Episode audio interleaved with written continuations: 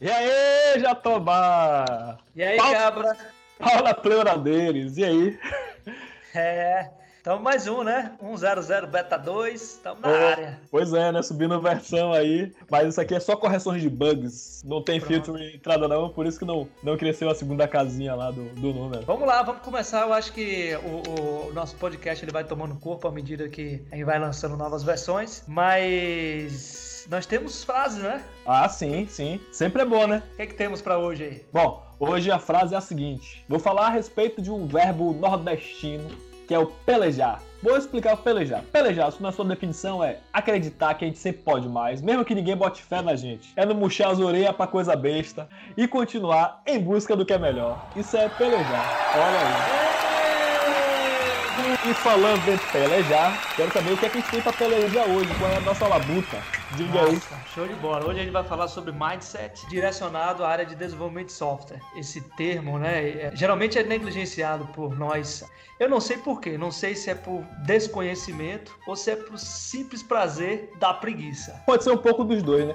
Mas não sei é, se só desconhecimento preguiça. Acho que o bate-papo vale a pena para poder a gente tentar tirar essas dúvidas aí. A gente pode deixar pro ouvinte isso aí, né? Vamos largar ah, o doce? É, larga aí na mão deles e, ou no colo. É. Assim, segura que o filho é teu. Quem pariu o Matheus que balance. E vamos nessa, né? Porque mindset é um tema bacana para poder se discutir. Mas, de uma maneira geral, fazendo assim um, um apanhadão, o que, é que seria esse mindset? Massa. Mindset, na verdade, se a gente for traduzir literalmente para o português, é mentalidade, né? Uhum. Então é um modo de pensar e agir sobre determinadas situações e contexto.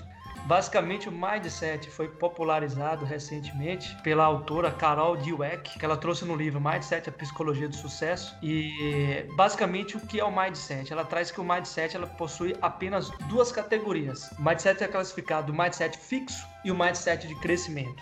O que é o fixo? O mindset fixo é aquela pessoa que tem consciência de que ela, ela contém uma cota de inteligência que não vai mudar. Aquilo, uma vez nasceu com, com aquilo, ela, ela vai morrer com, com aquele tipo de inteligência. Então, geralmente, é aquelas pessoas que acreditam que o dom é o que define a, a, a evolução da pessoa e a construção curricular dela, e não hum. o esforço, né? Entendi. Geralmente, essas pessoas tendem a evitar desafios por medo de não parecer inteligentes, sacou? Então, o não parecer inteligente é mais importante do que realmente ser. Tá, entendi. Então, deixa eu só imaginar o que, é que ela vai trazer no outro aspecto, então. Ela vai falar justamente do oposto disso. De pessoas que são mais abertas para encarar os desafios e evoluir junto com o processo. É, é isso? Perfeito. É, seria Mas... nessa natureza. Então, o mindset de crescimento é aquele tipo de pessoa que acredita que a sua inteligência, propriamente dita, ela melhora com a aprendizagem. Ah, show de bola. Isso me, desculpa, isso me lembra até uma frase que é aquela ideia, né, que fala assim, a gente tem que se importar mais com o percurso, não com o resultado, que o competir é melhor do que do que como é? Competir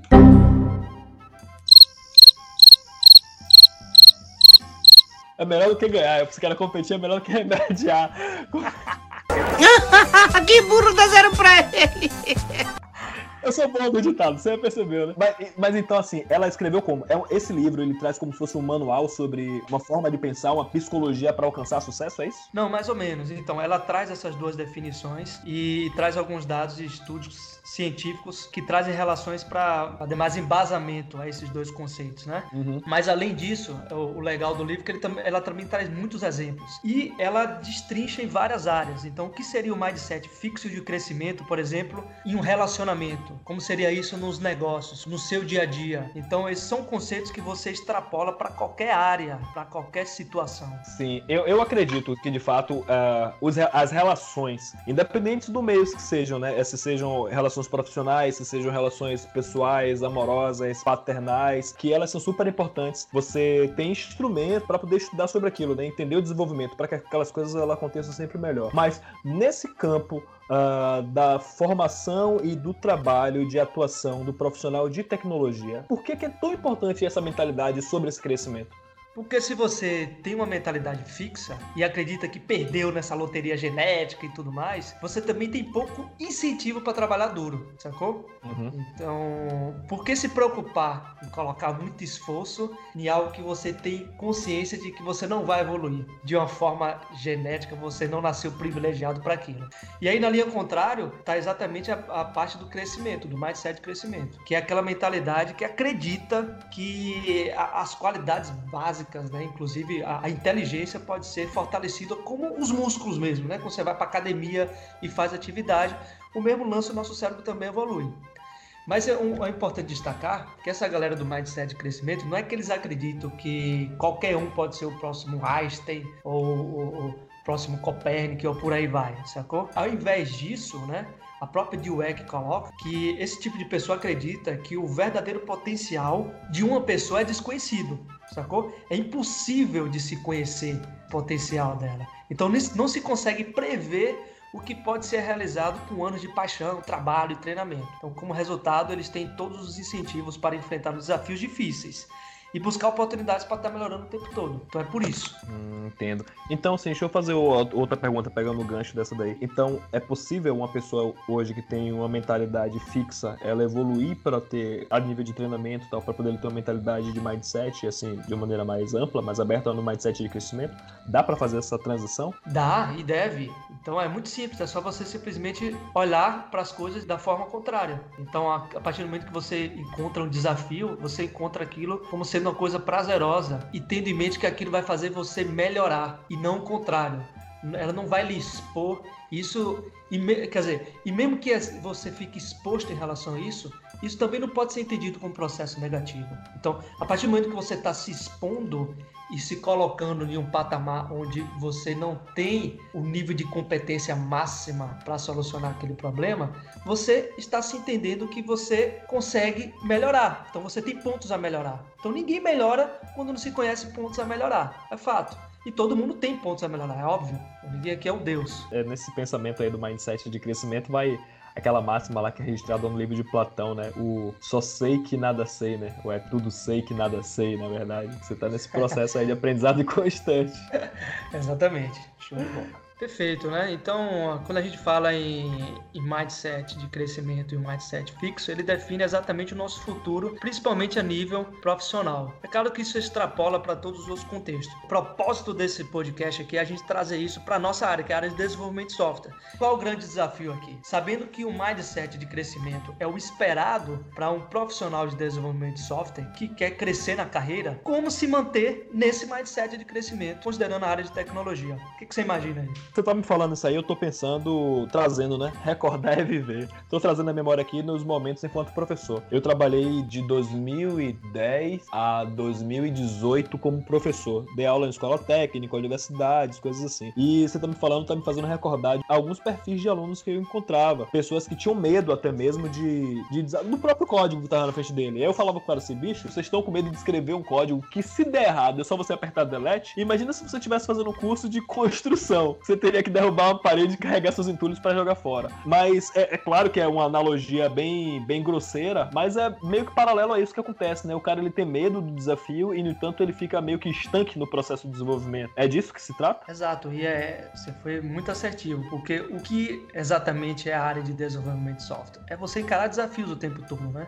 Uhum. A gente está imerso num mundo de tecnologia onde as coisas mudam a todo momento. Então é muito complicado você se manter na vanguarda da tecnologia tecnologia, né? Então você tem que se entender num processo de ignorância. Então você sabe que você não tem como abraçar tudo. E por mais senioridade que você tenha, tem muito caminho a percorrer. Então, é. se manter no mindset de crescimento é se entender num processo de crescimento. É se entender que você, como desenvolvedor, analista de sistema, engenheiro de software, todas essas sopas de letrinhas aí, é se entender que você está num processo. E que Sim. a partir do momento que você entende-se que você você acabou esse processo, que você chegou lá, você automaticamente caiu no mindset. Entendi. Então, assim, um resuminho até o ponto que nós chegamos é que estamos falando de dois tipos de mindset. Um é o fixo, que esse daí, de fato, é o que é super arriscado, que ele restringe, que ele preocupa, que ele receia, e você tem o outro que o cara se diverte. Aquele guri que tá andando de bicicleta, caiu, ao invés de se ralar e chorar, ele dá risada e monta de novo. Exatamente. É aquele cara que chega no, numa sala de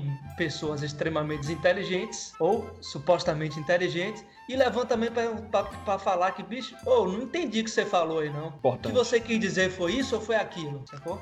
Aquilo então, parece é, ser óbvio. É, aquele parece ser óbvio que é a pior coisa que existe. Como assim você não entendeu? É óbvio que é isso. Então não é, não é tão óbvio. As coisas não são óbvias como parece. E o óbvio, ele restringe o discurso. Então, a obviedade, do ponto de vista da pessoa interlocutor, ela restringe o discurso. Não tem como você avançar se você parte do ponto de vista que as coisas são óbvias e que não tem como você enriquecer ainda mais o discurso. Uhum, percebo. Mas se você traz um problema e traz outros problemas, você não resolve nada. É, verdade. Não sei se as coisas vão se caminhar para a mesma linha de discurso, mas às vezes eu acho que a gente constrói modelos de pensamento que nos levam consequente, sucessivamente. Ah! Errou. Errou feio, errou feio, errou rude. Puta que pariu, começa a palavra mesmo. Sus... Consecutivamente. É mais simples que você pensa. É, mais simples que Mas não aprendi a falar, não.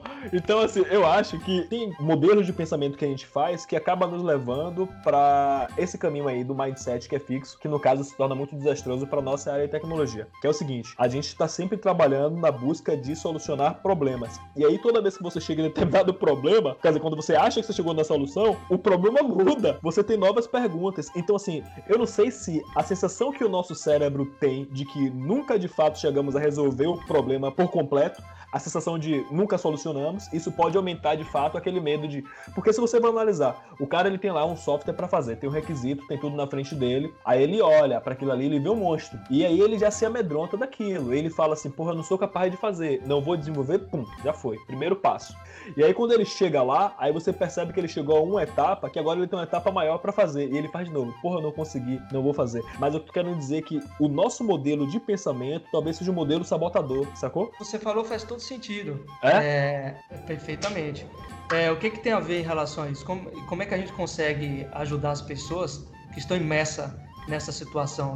Porque uhum. em todo momento a gente tem problema. Eu tendo a dizer que o papel de um cara que é analista, desenvolvedor, engenheiro de software é único e exclusivamente em resolver problemas. É. Então a skill, o que, o, o, que o pessoal chama de soft skills, né, que são aquelas skills que não são técnicas, né, que estão mais direcionadas ao comportamental. Então a skill de resolução de problema é extremamente importante e ela está diretamente ligada com, com, com, esse tipo de mindset. Então, se você tiver um mindset fixo, você vai olhar para o problema e sempre vai encarar aquele problema não como desafio, mas como algo ruim, pesar, porque ela vai.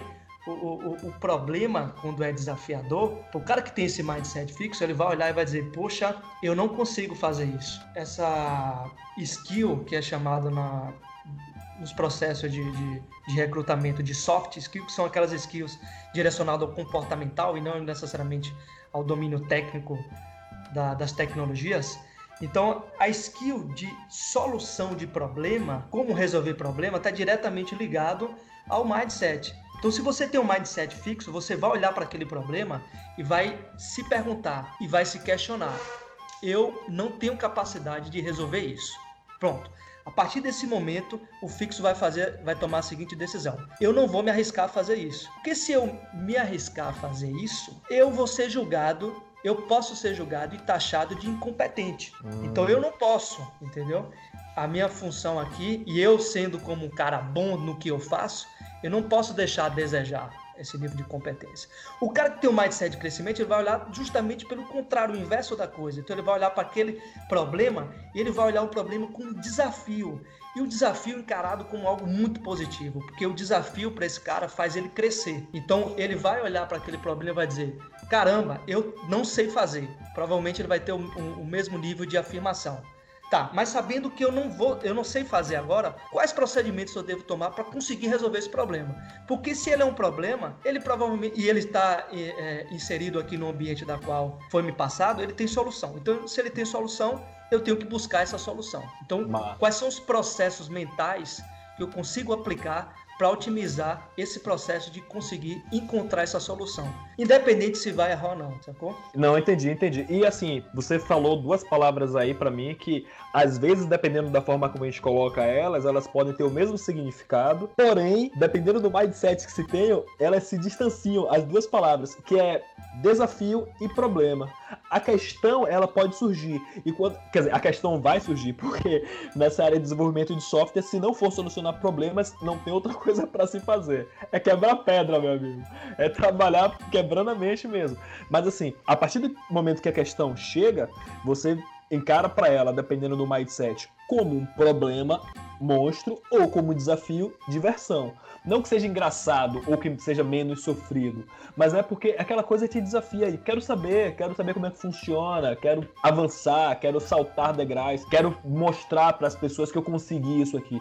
Então, se você não você Jatobá, mas a pessoa que tá que a gente vai analisar uma pessoa fictícia, o Joazinho da Barbacena, tá lá, ele não se importa com o start e o fim, mas o quanto ele teve de crescimento nesse percurso aí, sacou? Então, a questão, ela vai se comportar de maneiras diferentes de acordo ao o tipo de mentalidade que você tem. E aí, o que deve ser um elemento de preocupação são para as pessoas que têm a mentalidade que consegue hoje, a partir desse podcast ou da leitura do livro de Carol ou de outros meios para chegar nesse tipo de informação, é que quando você tem esse tipo de mentalidade que suporta essas crenças que limitam o seu desenvolvimento, você tem que fazer alguma coisa para sair desse estado, porque o que não pode acontecer é você ser vencido por ela, porque independente se você sair da área de TI e for trabalhar em culinária, você vai encontrar outros desafios lá.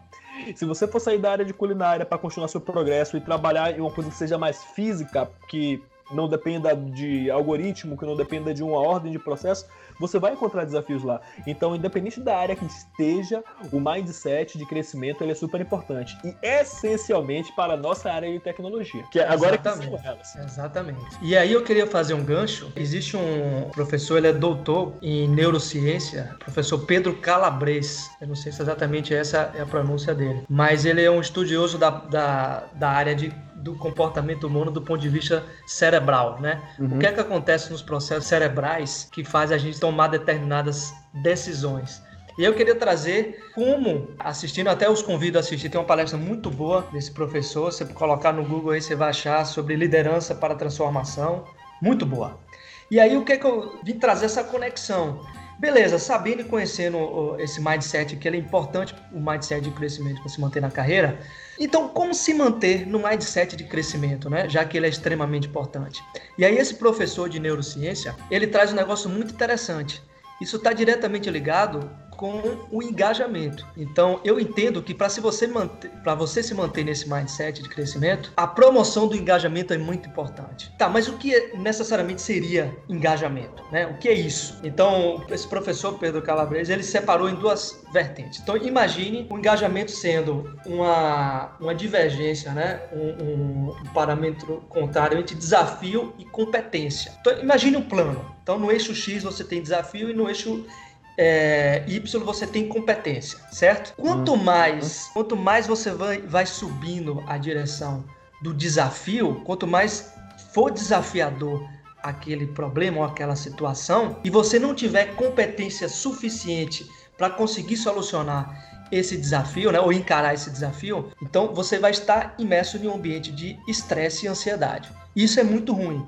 E do ponto de vista contrário, também é muito ruim. Se você pega um desafio que é muito pouco, né? Se você pega uma situação que não é desafiadora, onde o seu nível de competência é muito grande para desenvolver aquilo, você cai no inverso. Então você vai estar imerso num ambiente de tédio e desmotivação, uhum. sacou? Então o engajamento é justamente o meio termo dessa parada. Olha que interessante. É você se inserir num desafio onde o seu nível de competência está aderente com aquilo. Então, o engajamento é isso. É um estado psicológico que ocorre quando encontramos desafios que estão alinhados às nossas competências. Show de bola. Então, pensando assim, né, saindo um pouco do processo do individual, né, porque às vezes eu posso ser uma pessoa com esse perfil me analisar assim, tá, beleza, mas quem me ajuda? Analisando que o, o ser humano hoje, o profissional da área de TI, é o próprio capital para poder mover as empresas e ele tá ficando cada vez mais escasso, será que também não é uma responsabilidade, ou melhor, não responsabilidade, mas será que não seria uma preocupação para os gerentes, líderes de time, recursos humanos também, fazer um tipo de trabalho para poder ele dar uma evolução e manter o colaborador, o desenvolvedor, o analista,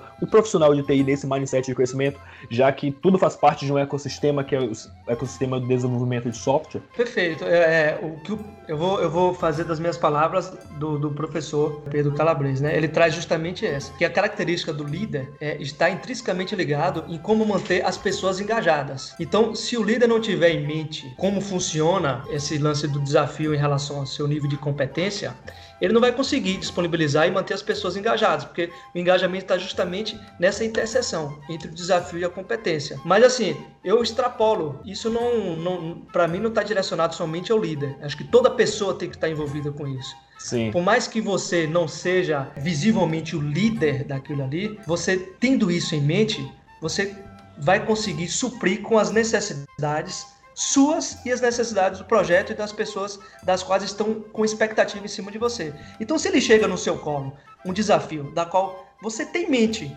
que massa, é um desafio muito grande, é beleza, eu adoro desafio, mas a minha competência está muito aquém daquele desafio, não é que você vai desistir desse desafio, é que você vai fazer o seguinte: a ideia aqui é como eu consigo resolver esse desafio considerando que a minha competência é baixa tentando extrapolar né, em relação a, esse, a essa determinada situação, uma das formas é você provavelmente você vai ter um estado temporal maior, né, para conseguir sanar esse desafio.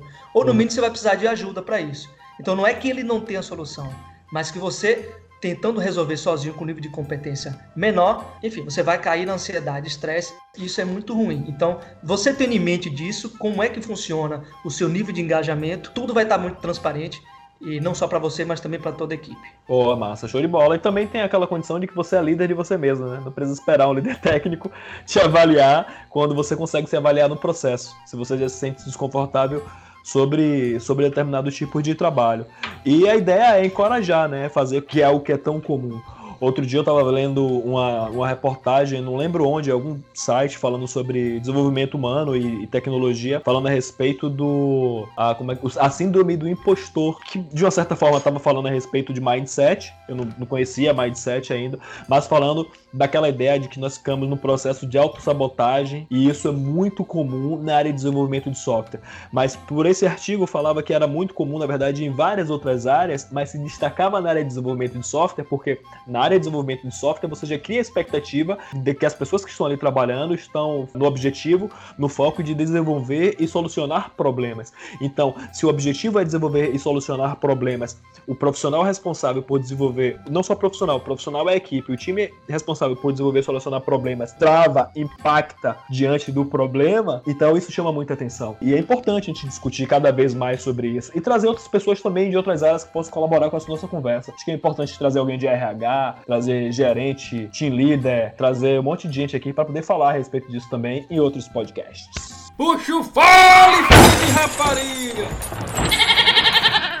Então, Jota, me diga aí uma parada, velho pro cara ficar virado no modo de coentro? O que é que ele precisa então? O que é que ele tem que fazer? O primeiro passo para se manter engajado e enquadrado no mindset de crescimento é se conhecer. Processo de autoconhecimento faz você enxergar em que ponto você está nesse processo de aprendizagem também. Então, nesse ponto de vista, é, a dica de ouro aqui é você construir uma planilha com todas as suas competências técnicas e comportamentais. Mas faça-se diabo, sacou? E aí o que, é que acontece? Para cada competência, você precisa datar o seu nível de conhecimento. Então, por exemplo, ah, eu trabalho, eu já trabalhei com Java, com C Sharp, com várias linguagens de programação, e aí para Java eu tenho um nível de, de identificação de 1 a 5 aí, sei lá, 3. Ah, para C Sharp eu tenho 4. E a nível de frameworks, ah, o Angular eu tenho, tem React, tem não sei o que, enfim, é para cada tecnologia, né? Para cada skill técnica você datar esse seu nível de, de, de, de conhecimento em relação a cada uma. E para as competências de comportamentais, a mesma coisa. Acontece que o Cabra Cash são os caras brother pra caramba. Então, se você tá precisando de uma ajuda, a gente construiu uma planilha contendo várias competências técnicas a nível de linguagem de programação, frameworks, banco de dados e por aí vai. E aí você vai ter um, um, uma direção e você vai ter uma base de, de, de, de start em relação a isso. E além disso, a gente também trouxe de um artigo muito legal, é, tem Software Skills Every Developer Needs, né, que são as 10 é, soft skills que todo desenvolvedor precisa. Então, nesse artigo, é, nós pegamos todas essas 10 soft skills e catalogamos nessa planilha. Então, se você quer essa planilha, manda um e-mail para a gente, contato arroba cabracast.com e aí vai ter o um enorme prazer de compartilhar aí manda o feedback pra gente, manda pra gente como é que ficou, tal, o que você achou, se você tem alguma melhoria a fazer, e a gente vai seguindo o barco aqui.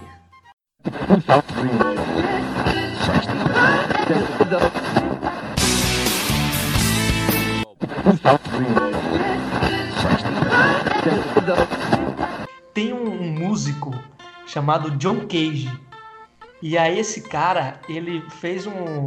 É, eu não sei se foi uma, uma orquestra sinfonia, não entendo muito dessas porra, né? Hum. Mas ele fez uma parada assim, musical e tal. E aí o nome desse concerto, é um concerto, eu acho. Chama-se 433. 4 minutos e 33 segundos. Ele chega a um determinado ponto dessa peça aí, tá? Dessa parada aí, que ele para, ele para de tocar e ele fica 4 minutos e 33 segundos sem tocar. E aí depois ele volta a tocar, sacou? Então, assim, parando para pensar, pode ser interessante, né? Do, do, ponto de vista artístico, né? Tem, aquela coisa da reflexão e ver como é que, né? É, é sei lá. É, não sei como é que tava a cabeça dele assim. Mas a parada, brother, é que hoje você pode consumir esse áudio no Spotify. Hã? É. Existe o áudio 4 e 33. Ah, pior. Muito bom, velho. Pior, velho. Pior ainda. Ele também tá no iTunes. E é pago. E a galera tá pagando pra ver. As pessoas estão pagando pra poder baixar. O silêncio. O silêncio. Estão pagando pelo silêncio.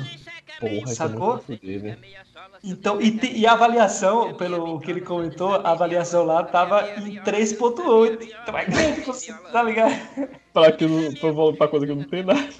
Sacou? E, e, então onde é que tá o valor na parada, velho? Tá, porque o silêncio, a gente, em certo ponto, se a gente parar, sei lá, dar multi em tudo, né? E contar aqui no. A gente tem. No, no cronômetro, você vai ter esses 4,33. Foi, Mas vou... tem um valor agregado aí emocional, né? Por trás da parada. Não, então e ele deu outro exemplo. vamos deixar aí os 4 minutos e 33 para finalizar o programa para ver se alguém se emociona. e aí ele trouxe outra ainda mais sensacional. Esse é foda, bro. Qual foi a viagem? Tem um, um, artista chamado Piero Manzoni, eu acho que é assim, a pronúncia deve ser italiano, escroto, que ele fez o seguinte, ele cagou em 22 latas.